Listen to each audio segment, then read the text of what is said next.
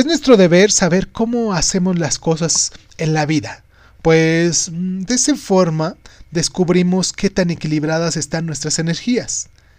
Las tres energías básicas son el instinto, lo que pensamos, simplemente actuamos porque así lo sentimos, la obligación, eh, todos los deberes de tu día a día, cosas que deben ser o hacerse, y también el placer, las acciones que nosotros nos permitimos hacer para estimular nuestro estado de ánimo. Estas tres energías deben permanecer en todo momento. Debemos tener el perfecto equilibrio para no perdernos, porque si hacemos todo instintivamente, perdemos la oportunidad de, decidir por nosotros, por nuestros propios motivos. Si todo lo hacemos por obligación, nos convertimos en robots, sin vida ni alma.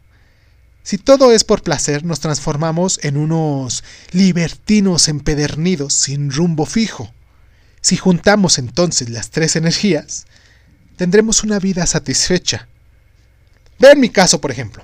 Por instinto me cepillo los dientes, voy al baño, duermo, también me froto los ojos para despertar y pues ayudo a la gente.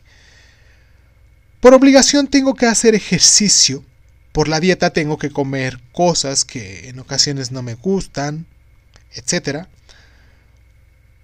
Por placer, trabajo con mis pacientes, imparto algunos cursos, platico con mis amigos, como con mi familia. Y pues, ahora tú, este día dime, ¿qué harás por placer, por obligación o por instinto?